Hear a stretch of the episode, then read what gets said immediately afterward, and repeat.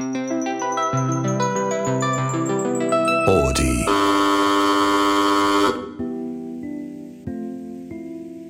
さんこんばんは。二村ひとしです。こんばんは。映画ドットコムエビタニです。私たち二人が映画にまつわるディープな話を繰り広げる映画と愛と大人の話アットハンゾーモン、えー、今回はですねあの、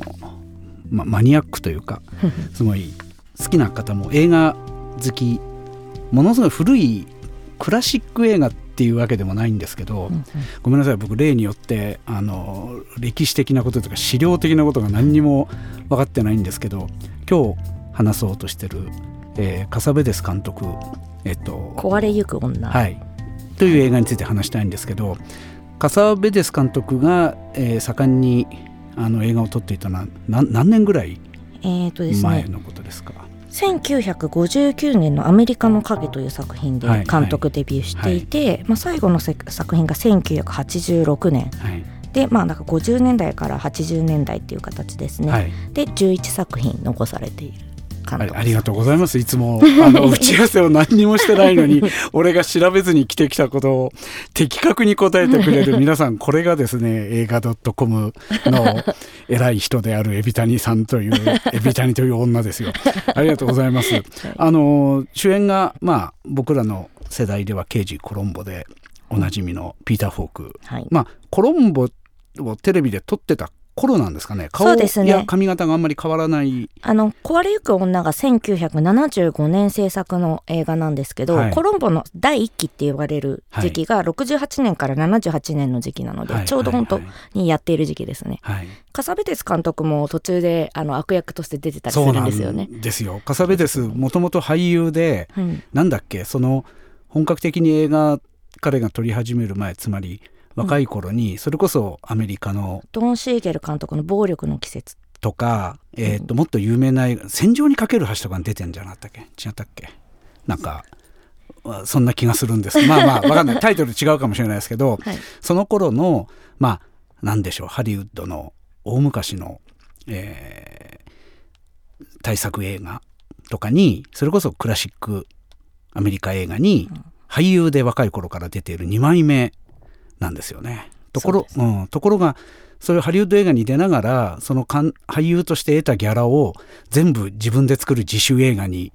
つぎ込んだ、アメリカ自主映画の父と言われてるあの、有名作品は特攻大作戦っていうのと、はいはいはい、あと、ローズマリーの赤ちゃんとかですね。えー、っと、ポランスキーのね。はい。はい、そっちにも出てる。あの、ごめんなさい。はい、戦場にかける橋じゃなかった。特攻大作戦でした。はい。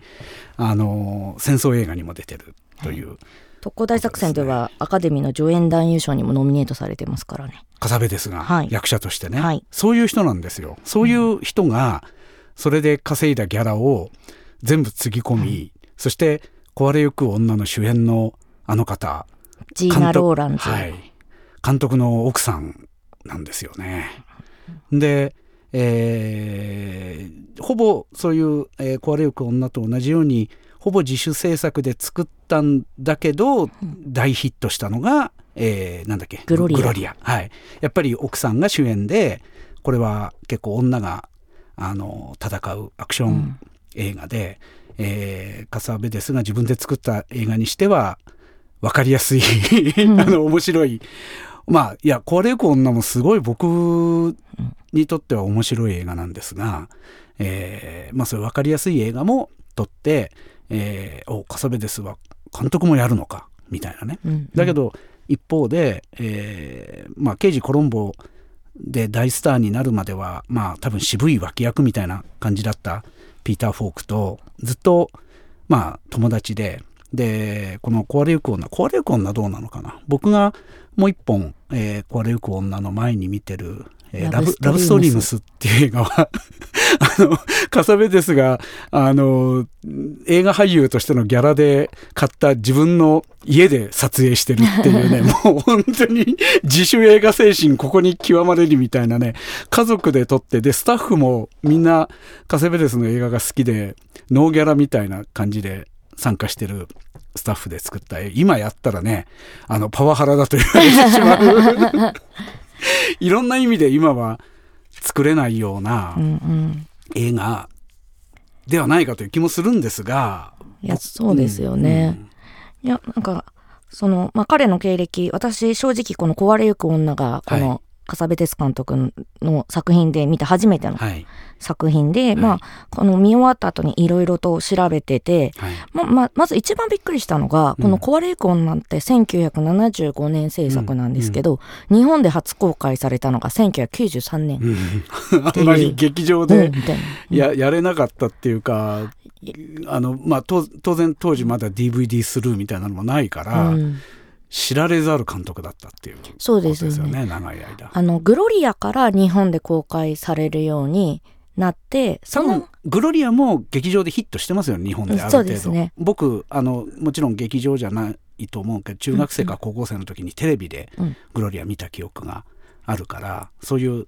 大衆受けする映画が一発あったんで、ね、あとまあ多分刑事コロンボの人気はもちろん日本でもすごいものなのでピーター・フォークのが出てるっていうことで、あとその90年代にはミニシアターブームが日本で起こったじゃないですか。でその渋谷のミニシアターたちが集まって、はい、そのまあジョン・カサベデスの特集上映をしようみたいなあそういう歴史がになって93年に、うん、あの劇場公開されたらしいです。なるほどね。壊れゆく女と,、えーとどれだったかな？フェイシズとか。フェイシズとかフェイシズ、はい、あとなんていうかハズバンズ？これも、ねうんうん、ピーター・フォーク出てると思うんですけどあと結構やっぱり有名な役者さんが、うん、カサベテスのこういう手の作品には出たいっていうことで、うん、おそらく相当安いギャラとか下手するとノーギャラとかで、うんうん、えー、結構有名な役者さんがその辺出てると思うんですけど、うん、まあそういう監督ですよ。あの、うん、でそうかそうか。あのその時代に、えー、アメリカ、えー、カサベレスが実際に撮ってた頃よりはだいぶ遅れて20年ぐらい遅れて、はい、日本で、まあ、ブームというかミニシアターでこんな監督が、まあ、ヨーロッパじゃなくてアメリカにこんな渋い映画を撮る人がいるんだっていうことが分かって、えー、多分その頃劇場で見た映画マニアの人たちが語り継いでると思うんですよね。そういうことですよ、ね、はい。だから例によって僕は全く映画マニアではないので、シネフィルではないので 本当に、あのファスビンダーと同じで、うんうん、えっと、カサベデスすごいっていう話を聞いてただけで、うん、本当に全然、この間、あの、その子供の頃グロリアをテレビで見て、うんうん、で、えー、この間劇場で、はい、あの、イメージフォーラムでやってたラブストリームスを、うん見てで今回の「壊れゆく女で」なるほどすごいっていうね、うん、あの再発見だ。再発見じゃないな。あの本当にいや若い頃映画見てないとあの恥ずかしい思いもするけれど この年になってまだまだ世の中にはすげえ映画監督が昔からいたんだっていうことが。知らない素晴らしい映画こんなにも溢れているんだってことですよね。はい、はいで、はい、見てみたらその撮り方、手持ちカメラを使い本当にそのなんだろうえー、っといわゆるちゃ、まあ、言い方に語弊があるけどちゃんと撮らないっていうか、うん、もう本当人間が生きてるその場所にカメラを持ち込んで、えー、かといってフェイクドキュメンタリーというわけではなく、うんうん、ちゃんと物語があるんだけどでもその物語を説明しようとしない起きたことだけを、うん見せるし説明的なセリフがほとんどないそうですね、はい、この撮り方まあ僕は本当に大好きなんですけど、うんうん、まあえーね、別に僕の僕はカサベデスに詳しいわけじゃない。今言ってくれたようなデータ的なことはエビデンスなのが詳しいぐらいなんだけど初めて僕の推薦で一緒にエビデンスを見ようよみたいな感じで 今回見てどうどうでした？夫婦の話。なんていうか、うん、正直見終わった直後は、うん、なんかあ見たことあるというかまあよくありふれている話じゃないかって、あの日本の低予算の映画にも、うん、あるいは日本の文学にも奥さんがだんだんあのいわゆる狂っていくっていう映画ありますよね。うんうん、そうですね,、ねただこれがそっか70年代かっっていうところに、また結構驚きですね。やっぱり、まあ、自分の子供の頃、80年代、90年代の時でも、やっぱりこう、女性は家にいるものだし、うん、子供を見るものだし、男は自由気ままに働いてきて、それで養えばよくって、それによってこう、奥さんが狂っていくっていうことは、まだまだ理解も少なかったと思うんですよ。はいはいなのにそれを70年代にこういう形で映画で撮っているっていうのが、うん、あそうか。なんかもう私にとってはもう今もう要は2000年代以降の女性ってなるとやっぱみんな、まあ、手に職を持った方がいいとか大学に行くべきだとか、うん、あと男は別になんかお金を持ってくるだけでいいっていうわけでもないし、うん、家族はあの全員で作るものっていうようなのがどんどんどんどん普通になっているんで、うん、逆にまあなんかよく見る題材だなっていうふうに思ったんです。よ。なのでなんかそのそうかってなんか結構こうこのこの題材を、しかも自分の妻を出して、はい。はい、この題材で作品を撮るってすごいなってなんか冷静に考えて思う感じでした。はい、あのグロリアも、うん、えー、っと UNEXT でも見れておそらく他でも見れるんじゃないかな配信でもあの娯楽作なんでねこれは、あの見てほしいんですけどやっぱりその頃えー、どっかの映画会社の資本がスタジオの資本入ってんのかこれもカザベルス自主映画で撮ったのかちょっと分かんないけどまあ奥さんあの女優さんがやっぱり活躍するアクション映画です。だからあのそう娯楽作でも女性が、うん、えー、戦うみたいなのをその時代に撮ってるしこういうなんか文学的なある意味作品でも、うん、えー、本当に女の人の困りごとっていうかあの女の人が追い詰められていくまあ夫がのんきだねっていう話でもなくて、うん、結局なんていうのかなそのピーター・フォークもすごく類型的には演じてないと思うんですけど、うん、まあどちらにせよ、まあ、カサベです。もちろん男性なんですが、あの、なんていうか、フェミニストって言っていいのかな。女性の側に起きる生きづらさとか困難を、うん、まあ、それを映画的だと思って撮ったのか、まあその、そういうことに関心があった人だと思いますよ。確かにね。ただ、あの、これ僕まだ見てない。これから楽しみにして見るんですけど、やっぱりピーター・フォークが夫たちの一人を演じてるハズバンズっていう映画は、えっと、旦那3人がいろいろなんか、あの困る話らしいしあとチャイニーズブッキーを殺した男だったかな、はいはい、あのストリップ小屋を舞台にした、はい、もうね題材が好きなんですよ。僕が好きな題材を。あのあこそういう題材でこの撮り方で撮ってんだったらもう絶対信用できるな、うん、この人っていう感じ。だからそういう男たちの物語も撮ってるんだと思うんですね、思うんですがなんだろうな。あとまあこれも時代なのかもしれないですけど、まあ、ピーター・フォークもよくそのあの反響欄になってる奥さんあの主人公の女主人公のことをこの作品の中でよくぶん殴るので、うんうん、その辺は今のこう感覚からするとやっぱりまあ男尊女卑と言われてしまうのかもしれないこれが愛だって言われてしまうとええー、っていう感覚はあるのかもそれは知れない知れないですが例えば他のあの僕が好きなもっと不謹慎な監督ね ラース・フォントリアとかライナー・ベルナー・ファスビンダーとかに比べると、はい、女性に優しいじゃないですかねカサベですわしかもなんかこれあれらしいですね。奥さんが女性を主人公にしたドラマ書いてほしいって言って、うんうんうん、あの劇作舞台劇として書いたんだけどそれを映画用の脚本にして壊れゆく女にしたと、なるほど。しかもそれの理由が あの奥さんが神経症的な主人公を舞台で毎日演じるのはしんどいから。一発撮りの映画にしてくれと。これ演劇でやって 演劇でやっても多分あ私とあんたでやれば客が入るけどこれ1か月とかやるの私しんどいわと。演じたいんだけどあの病んでいく人妻を演じたいんだけどちょっとまあ頼むから撮影で一発一つのシーンは一発で終わるやつでやらないっていう奥さんのね女優としてそれ面白い話ですね。面白いですよね。まあそのくらい真剣にやってますよね、この夫婦ね。あの確かにこれ毎日やったらくったびれちゃうだろうなというお芝居だし、それを受けて立つピーター・フォークもねあの刑事コロンボの同じ顔してんのにねそんで仕草とかはコロンボ刑事と同じなのに、全くいや役者ってすごいですね、ね、だから個性の強い役者はやっぱり顔が強いから、同じ人に見えちゃうっちゃ見えちゃうけどまあもしかしたら刑事コロンボが刑事にならなくて違う奥さんあの奥さんと結婚してたらこうなってたかもっていうなんかその内面の違いっていうかさ、うん、いややっぱ役者ってすげえなっていうのを思います。あとそうねこの人もだからあのファスビンダーと同じでやっぱり演劇もやってる。まあ自主映画っていうのはそそういうものだから、ね、あの、うん、自分たちで舞台もやって、うん、でこのストーリーはフィルムでも撮れる。で、むしろフィルムの方が向いてるって思えば同じ物語を書き直して同じ一座のメンバーで、えー、映画をに作ったりっていうことはもう世界中であることだから、うんうん、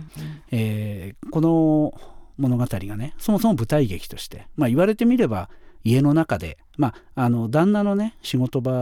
の描写で旦那がイライラしてるとことか、うんうん、旦那が仕事場では信頼されてんだけど部下たちからみんなから心配されてるとか、うん、ああいう 表現はあるありますが基本家の中の話、うん、だから非常に演劇的ですよね。あの舞台がそこだけっていうことよりもむしろ今話してて思ったんだけど何でしょうその微妙なやっぱりね言葉のやり取りだったり、うんうん、その奥さんの表情がくるくる変わっていくその危なっかしいところとかこれはなるほど舞台で見たらそれはそれで迫力がすごいあるだろうし、うん、そしてその舞台で見るつまり実際に目の前で起きているあの見てる人の目の前でそのことが夫婦のやり取りが起きているっていうことの迫力が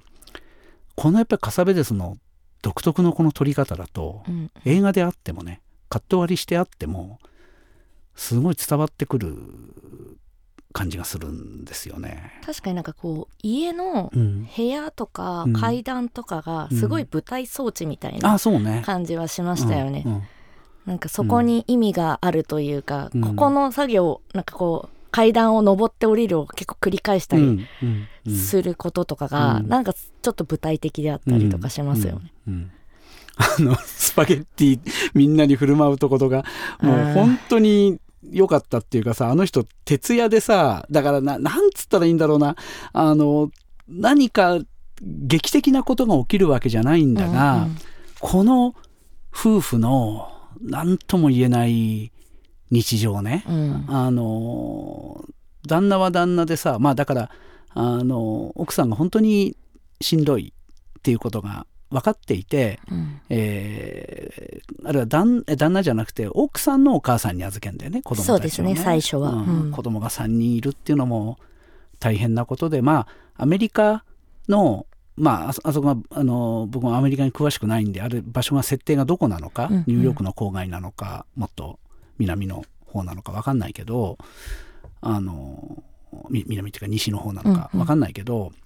えー、まああの工事現場の現場監督ですよね。うん、まあ、だけど、うね、うん、だけどまあ本当あの頃多分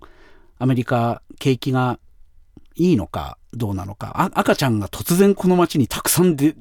出てきたみたいなさだからベビーブームっていうこともあるんだろうけど、はい、あのあそこの家も子だくさんで3人でさ、うん、3人って別に多分当時の患者と子だくさんじゃないんじゃないですね、うん、多分平均値ぐらいですよね。そうなんだよね。あのやっぱり部下のさあの、うん、黒人の人だっけ？なんか、うん、4人そう。5人。5人ぐらい子供がいて、子供の名前を全部覚えてないお父さん。普通なんだろうねそれがね。決して、まあ笑われるけどあの非難されるようなことではね、そんなもんだろうぐらいのそのなんて言うんだろうインテリじゃない家庭の、その子だくさんぶりみたいなのがね。で奥さんと約束していて子供をお母さんに預けたのに突然町の水道管が破裂してさっきまで山を掘り返していたのに今夜はあの徹夜で水道管をそう塞がなきゃいけない。で奥さんはあの別にそこで旦那に対してキーってならないんだけど、うん、一人で飲みに行って男を連れ込んで自分の家に連れ込んでしまうっていうね。で旦那は徹夜で働いていて部下たちをみんな連れてきて家に。スパゲッティを食べたり歌を歌った。あれね、うん、僕この映画のなんか一つのテーマはねそのなんなんて言うんだろうな。これ肝の部分だと思うんだけど、はい、確かに奥さん心が病んできて、まあ、病むっていう言い方がいいのかどうか。あのこの映画の中でもはっきりとその、えー、いわゆる精神病院に入院させて、うん、えー、いろいろあの当時あったその電気ショック療法とかね、うん、あの今でも日本の精神病院はすごく患者さんを拘束するっていうことが、はい、あの今でも言われているしそれは日本でもアメリカでもまだ残ってるだろうし、うんうん、そういうなんか問題をはっきりと映画の中であの批判してるけどでも何て言うのかなあの奥さんだけがもちろんこれ病んでるわけではないっていう、うん、ちょっとそのカメラを引いたカサベレスの視点みたいなのがこれピーター・フォークのやってる旦那もさ十分病んでるよね。ガキどもも殺すぞって言いますからね。そうつまり切れる人なんだよね、うん、彼は。すごく奥さんを愛している。そして仕事はちゃんとできる、うん、職場では仲間に信頼されてる人であるにもかかわらずやっぱり奥さんが情緒不安定精神不安定になると彼自身もものすごく不安定になって、うん、で男性的なあの暴力的な奥さんのことは殴るし、うん、えー、子供たちにはも、まあ、殴りはしないけど押さえつけたり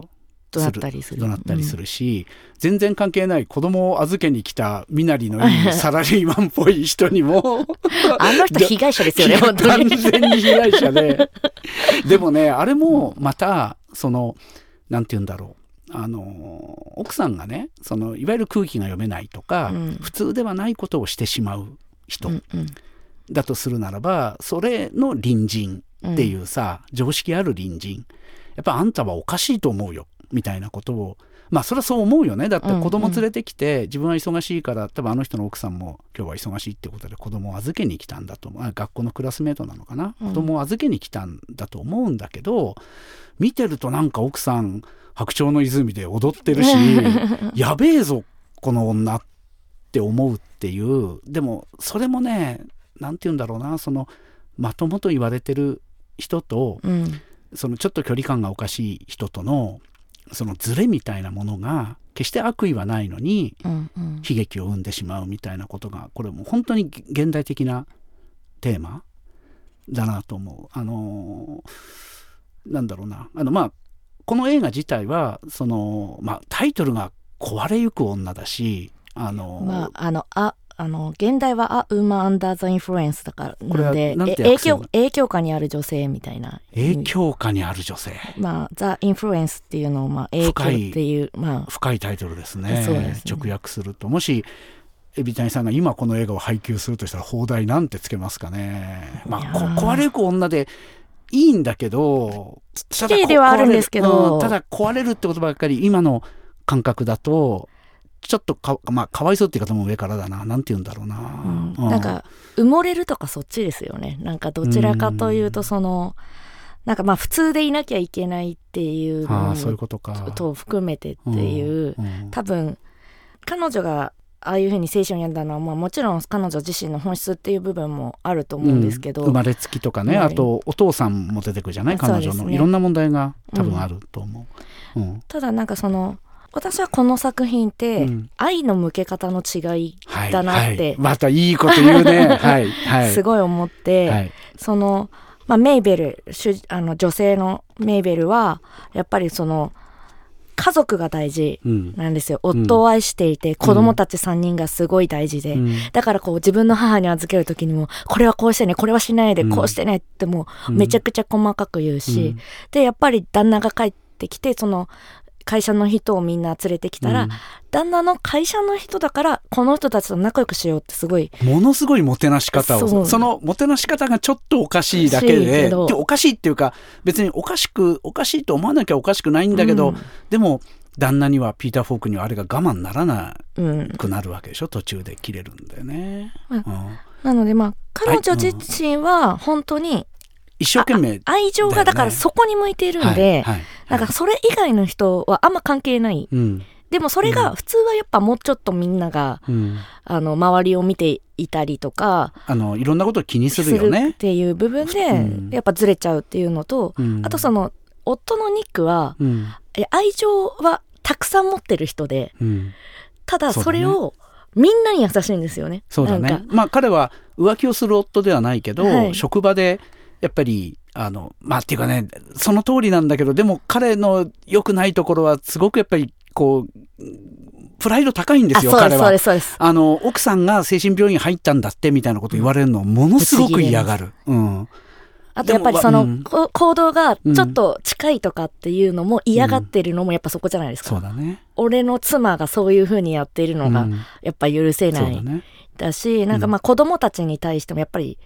従わせなきゃいけないってちょっと思っているし、はい。はい、俺の言うことを聞けってすごい言うし、うん、あとあのパーティー、うん、奥さんが帰ってきた時にみんなでパーティーをする。あれダメだよねあんなことやったら。そう。あのー彼は、そう、彼のプライドのな愛なんだけど、それが最終的に自分のプライドに返ってくる愛なんですよ、ね、いや、鋭い分析ですね、うん、おっしゃる通りだと思います。だから、だから今の本当にその、今流行りのフェミニズム的な視点で、うん、いや、あれは、夫は有害な男性性だよとか言っちゃうのは簡単なんだけど、うん、もう少し複雑な彼の特性である、うん、まあ、確かにそれは男性性なのかもしれないけど、あの男性の方がなりやすいって特にあの時代的には、要はその外でどうやって人とうまくやっていくかとか、出世していってお金を稼ぐことがやっぱり価値だって言われて育っているから、ああなってしまうのはある程度仕方ない部分はすごいあると思うんですけど、まあ特にでもニックはその愛が結構ね、こう照らし合わせる愛というか、なんか自分に絶対返ってこないとそれが愛だと受け取れないタイプの人間だなっていうのは。そうだね。まあ、そこの違いがやっぱこの二人を、二人とも苦しめてるっていう感じですよね。あのー、そう。一緒にいることで、まあ明らかに苦しい二人、うん、つまり、あの特に旦那は奥さんの奥さんがまああの錯乱してしまうと、まあ、まあそうなんだけどやることなすことまあ気に食わないというか彼自身も辛くなってくるっていう、うん、まあいい組み合わせの2人、えー、心地よい組み合わせが作れる2人なかなか作るのが難しい2人なんだけど、うん、でも惹かれ合ってるしあいつは俺に惚れてるよみたいなことを言うのも、それも男性性なんだけど男性性っていうか、まあ、マウンティングなんだけどさ職場で。うんうんうんえー、相手が部下が独身なのかどうか分かんないけどいやあいつはあのちょっとすっとんきょうだけど普通の女だよでいい女で俺に惚れてるんだみたいなことを言う、うん、あのまあなんて言ったらいいんだろうなあのそのすれ違っているにもかかわらずでもあの二人あもうそれは別になんかたまたま結婚したとかじゃなくてなんかやっぱりすごく惹かれ合ってはいると思うんだよね、うんうん、だからその一緒にいると苦しい2人がなぜ惹かれ合って家庭を作ってでまあなんだろうな苦しいからこそ愛し合う。でもその愛し方が、うん、谷さんが今言った通りずれてるお互いずれてるからそれは奥さんだけがずれてるんじゃなくて、うん、2人のそれぞれの在り方が決定的にずれているから苦しみが生まれる。でもああいう夫婦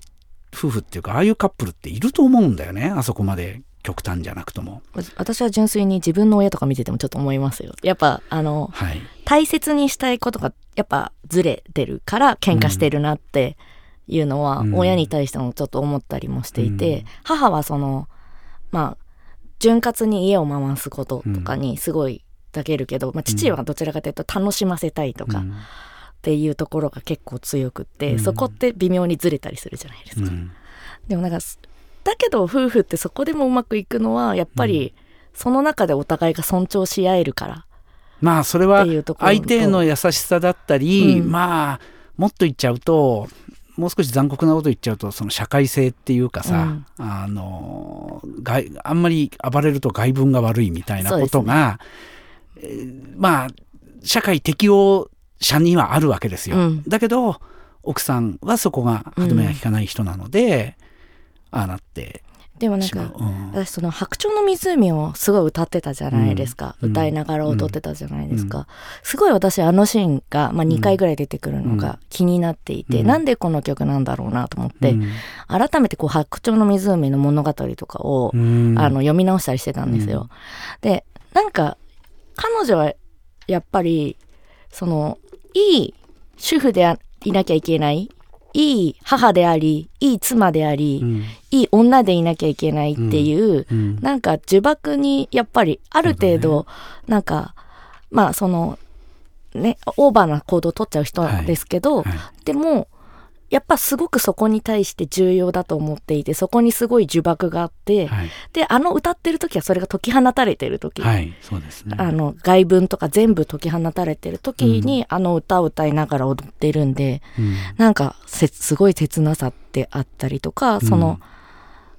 うん、本当は多分彼女はもっとうまくやりたいもっとうまくやれるはずって思っているのがうまくいかないっていうことの辛さを、うん改めてあのシーンではすごく感じました、ね、うん、うん、あのあとそのちょっと話したかったのが、うん、その映画の、まあ、時代性っていうほど僕その時代の研究とかよく分かんないんだけど、うん、まあ少なくともちょっと昔の映画ではある。でそういう頃に撮られたまだ今ほどその何て言うのかなあのケアとか包摂とかさおかしいおかしい人おかしいと言われてしまう人っていうのが、まあ、世の中にいて、まあ、あの時代はやっぱりその病院に入れとこうみたいな時代じゃないですか。で今も今は逆になんだろうなその政治的なとことかさこのリベラル的な考え方で言うと、えー、みんなだからそうやってそういう人を差別すること自体が優勢主義であったり、良くないっていうあの思想が広まってる一方で差別はもっとひどくなってるみたいなことが現代にもあると思うんだけど、うん、なんかその作品やっぱ昔作られた優れた作品っていうのを今見るっていうのに僕はやっぱりすごく意味があると思ってて、うん、まあカサベデス自身があるいは演じているあの、えー、カサベデスの奥さんのジーナ・ローランズと、はい、えー、ピーター・フォークがあの映画を作る人たちがあの主人公の彼女にどういう眼差しを向けていた？あるいは、えー、ローランズ自身はどう演じて自分の心をすり減らして 演じていたか？あのねあのカサフェデスのいいとこはね僕も前作見たわけじゃないんだけどきつい話なのにユーモアがちゃんとあるんだよね、うん、なんかあのやっぱりピーター・フォークあの旦那はさ手を挙げるから笑えないんだけど笑える話じゃないんだけどまあでも笑っちゃうよねあの 奥さんの子供の子供たちがずっとずっと降りてくるんです。よ階段をずっと降りてくるとことかさ全裸で子供たちが駆け回るとこいや奥さんの表情とかもですよ。奥さんの表情とかも、あのこういうふうにちょっと錯乱してる人はこうだろうみたいな風な演技じゃないんだよね多分、うんうん、ジーナ・ローランズ本当にやりきっていて、うん、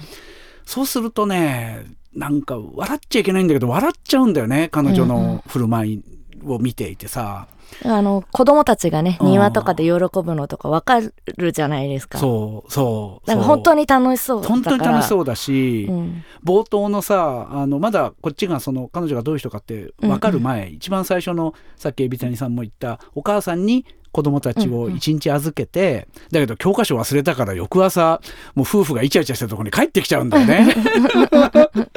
あの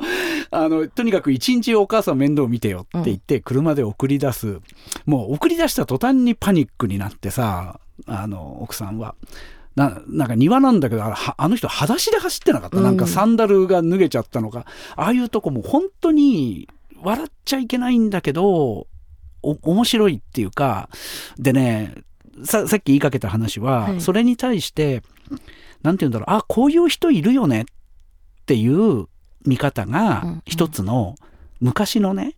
そのちょちょっとおかしい人っていうかまあちょっとじゃないんだけどこの映画においては相当なんだけど、うんうん、おかしい人っていうかその距離の取り方がおかしい人自分とは違う人を描いた映画だっていう。であでもこういう風になっちゃう人知ってる人にもいるみたいなさ。そういう見方が一つあったと思うんだけど、うんうん、これあの現代のねその文学とかのこれも僕最近そういうのに詳しい人から聞いた話なんだけど当事者性っていうかな。あの、えー、カサベルスの映画はそういう人出てくるけどでも通してみたらで撮り方自体はすごくあの、まあ、前衛的っていうんじゃないな。あのいわゆるそのハリウッド的な映画の文法で撮ってない、うん、もうめちゃくちゃなカット割りだったりするからしっかり見てなきゃいけないんだけどでも起きてること自体はまあ見てるとわかるじゃないですか、はい、何が起きてるかはすごくリアルにわかる、うん、あのだけどこれがもうちょっとなんていうの？もうすごい前衛的な映画もう何が起きてるかすらよくわからないような映画だとさ うん、それって登場人物が狂ってるんじゃなくて監督自身の病理がそこに出てるみたいな、うん、まあ、精神分析的な解釈みたいなのが映画って、えー、そういう見方があって、そうすると面白いと思うんだよね。このそれは小説とかでもそうでさ、うんうん、いや例えば太宰治って病んでるよねみたいな。うんうん。その病み方には心当たりあるよみたいな風に読む側もさ、思ったりするっていうか、ねうん、それそれでなんていうか作品が解釈できたりする。そのあの病石学っていうらしいんだけど、うんうん、あの心のお医者さんがこの作者はこういうその社会からのずれ方をしているのが作品にありありと出てるみたいなさ、うん、でもその見方ってもう実は古いっていう言い方が今なされていてそれはやっぱりあの社会からずれている人に対する、まあ、差別っていう言い方はちょっと強いんだけど何て言うの？そういう社会のからのずれ方って我々自身の中にもあるっていうかさ、うん、あのあこの作者あるいはこの登場人物のこのまあ狂い方って言っていいのかなこの世の中からのずれ方っていうのはこれは見ている私自身のものであるっていう見方ができて、うん、いや僕なんかね本当にあの世の中からずれているところのある人間なので あのそうあの奥さんがやってしまうことにも、うん、旦那がやってしまうことにもねあの自分事として心当たりがあったりするんですよ。はい、あのエビテンさんさっきそのご両親のエビテンさんのご両親の夫婦としてカップル、はい、あのパートナーとしてのそこのずれ方っていう見方、うん、それもすごい見方だしさ。いやいつもなんかあれだよね。僕があのー、進めてくるあんまりあのハリウッド大作とか話題作ではない変な映画を海老谷さんは僕以上によく 収録の日までに見込んできてくれて本当ありがたいなと思うんだけどそう僕はねこれあこういう人いるよね映画じゃないなと思ったんだよね。自分自身のことこうやって夫婦って壊れそうででも持ちこたえているし、うんうん、これはやっちゃうことだよなっていうふうにねあの自分自身がこれを日々やって、うん、世の中から変な人って思われてるんだなっていう ふうな見方も、まあ、でできた。今回、うんうん、今回できたんだよねそういう見方が、うん。皆さんはどうご覧になるでしょうか？この、えー、ちょっと昔のアメリカの、はいえー、ハリウッド映画ではないアメリカ映画ですが。壊れゆく女、うん、1975年、ジョン・カサベテス監督です、うん、皆さんも見てるとは思いますが、はい、UNEXT で見放題配信とあとジョン・カサベテスレトロスペクティブ・リブリーズっていう特集上映を今全国でもやっていて、はい、ちょうどまあ放映している、この放送が配信される日は、えっ、ー、と、関東だったら横浜シネマリンとか、うん、あと9月16日からは千葉のキネマ旬報シアターとかで見れるので。はい、この間まで、まあ、えー、1か月ぐらい前までイメージフォーラムでやってて、そこで僕ラブストリームス見たんだけど、うんうん、で、あの重要な作品はまあ UNEXT ででもこれも9月いっぱいとか10月ぐらいまでなのかな、うん、まああの見れるんですが、うん、えー、っと東京だとなんだっけストレンジャーっていう小さい映画館が下町の方にあるでしょ。う、あそこで、えー、今回あのっていうか UNEXT でも見れないその、えー、カサベデスあの開講上映でも取り上げられないカサベデスの中でもマイナーな作品を見れるらしいです。どれだろう？えっとね、ストレンジャーのあのホームページに載ってます。えっと、これね、9月だったかな。10月だったかな。なかなか幻の作品も見れるらしくて、でもピーター・フォークが出てるやつも見れるらしいです。UNEXT では見れないようなのもそこでかかるようなので、それも僕見に行こうかなと思ってますが。いいですね。はい。そうなんです。なんかね、なかなか、あの、映画に詳しい人しか知らないような映画も掘り起こしていきたいなと思っております。よみがえるブルース、Too Late Blues っていうこれ2作目の作品ですね、うん、と「愛の奇跡」うん。なんかね、カサベテス、 another side カサベテスとか、なんかそういうタイトルが、ハズバンズ、ミニーモスコウィッツ、 Big Trouble。そのミニーなんとかというのが、日本でなかなか公開されてない幻の作品らしいんですけど、やっぱりピーター・フォーク出てんじゃないですかね。はい、ジナ・ローランズが出てます。はいはい、まあ、ジナ・ローランズは大体、大体出てる、カサベデスに。はい。はい、そんな、えー、映画監督でした。はい、ぜひ皆さんの感想も「ハッシュタグ映画半蔵門」でお待ちしておりますので。いやあのカサベデス好きっていう人は映画好きには絶対たくさんいると思うので「はい、あ二村やっと見たか」っていう感じで、えー、いろいろ教えてください。あのつぶやいていただければ読みますので。はい、はい、では、次は作品はちょっとメジャーな映画いきましょうはい。海老谷からのリクエストで、はい、えー、まあ